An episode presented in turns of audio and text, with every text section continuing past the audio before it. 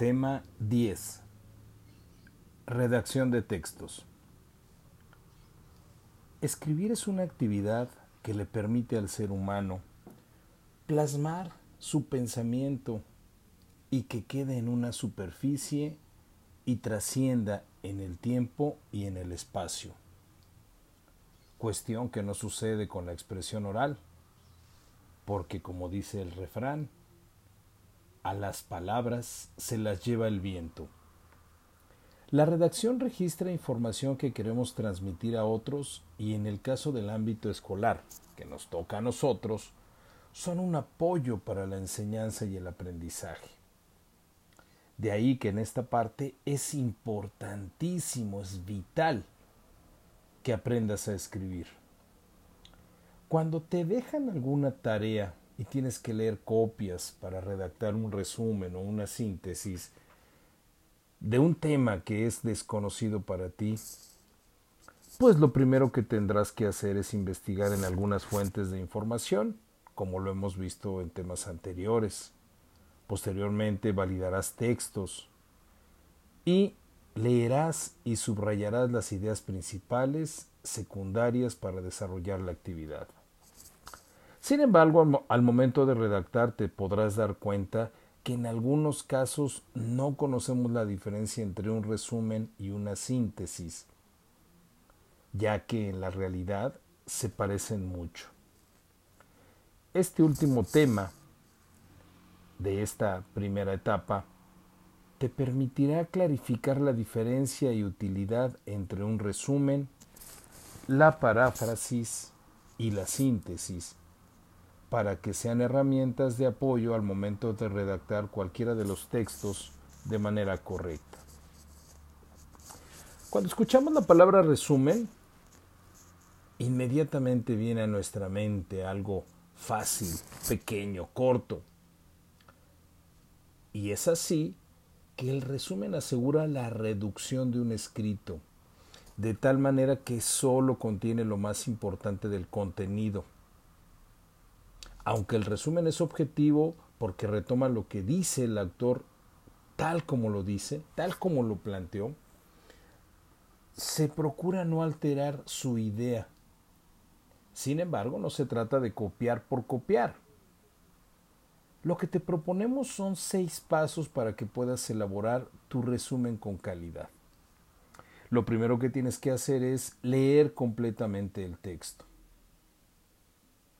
al momento de leer puedes ir subrayando o extrayendo las ideas principales de cada uno de los párrafos y con otro color o en otra parte subrayar las ideas secundarias de cada párrafo. Después, ordenar de manera lógica las ideas principales y a partir de ahí redactar un resumen uniendo las ideas principales con conectores como preposiciones, conjunciones, artículos y finalmente revisar la ortografía. Si sigues estos pasos, podrás desarrollar resúmenes de todo tipo de textos, procurando que el texto original se reduzca al 25% del total del documento original. Eso te va a generar un, parámetro para medir, tratando, reitero, de no alterar la idea inicial, la intención del autor. Como puedes apreciar, suena fácil y en la medida en que lo practiques, se hará más. Ahora, vamos con la síntesis ya que mientras que el resumen se conforma por las ideas principales tal como lo dice el escritor, la síntesis es una redacción propia que requiere que el que lee haya comprendido, analizado y entendido el texto, ya que se escribe con las propias palabras del lector y el entendimiento de quien lo está realizando. Los pasos, en este caso para desarrollar una síntesis, también son seis y en algunos casos son similares. Obviamente tienes que empezar por leer el texto completo. Después, analizar el texto y verificar qué se comprendió. Tratar, el paso 3, de identificar el tema central. ¿Cuál es la idea central de lo que leí? El paso 4 es clarificar las ideas y con esto puedo eh, apoyarlas con algunos, algunas eh, frases secundarias, algunos ejemplos, algunas definiciones.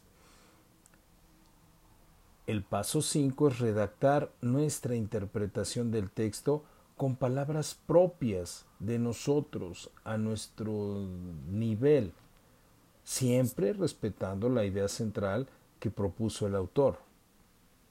Y finalmente, revisar la ortografía. Como puedes apreciar, se pensaría que es lo mismo o que es parecido, sin embargo hay diferencia sustancial.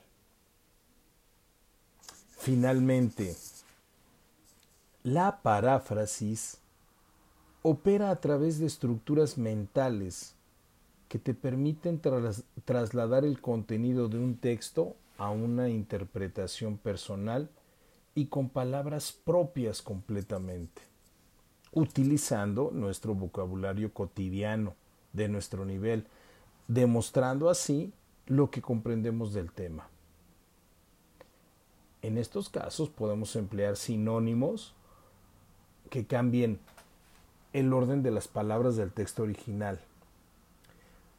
Los pasos para elaborar una paráfrasis son seis también.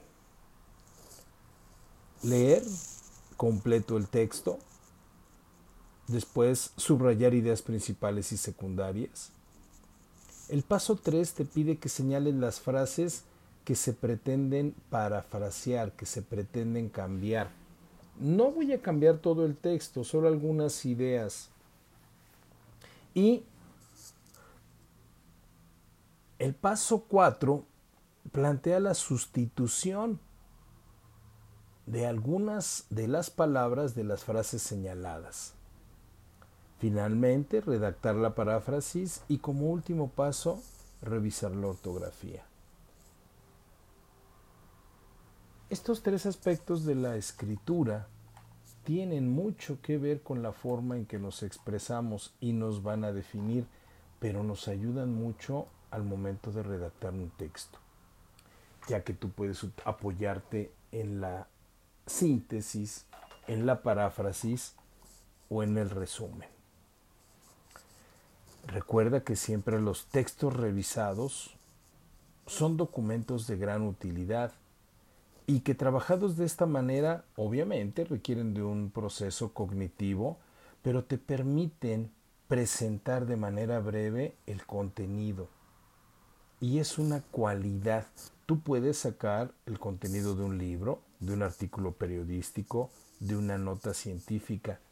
Y obviamente al principio te generará mucho problema o algún problema, pero cotidianamente se te irá facilitando, se, se va haciendo práctico. No hay texto que no sea fácil de generar si lo haces con práctica. Y al final podrás llevar a tu escrito la redacción y comprensión de lo que dijiste, pero ahora de una manera compacta y rápida de leer. Es una herramienta de estudio que te puede ayudar mucho y vuelvo a decirlo, la única forma de, de hacerlo fácil es practicarlo cotidianamente. No dejes de elaborar resúmenes, paráfrasis o síntesis de todo lo que haces para facilitar tu estudio. Con esto cerramos el segundo módulo. Espero verte pronto. Que tengas buena noche.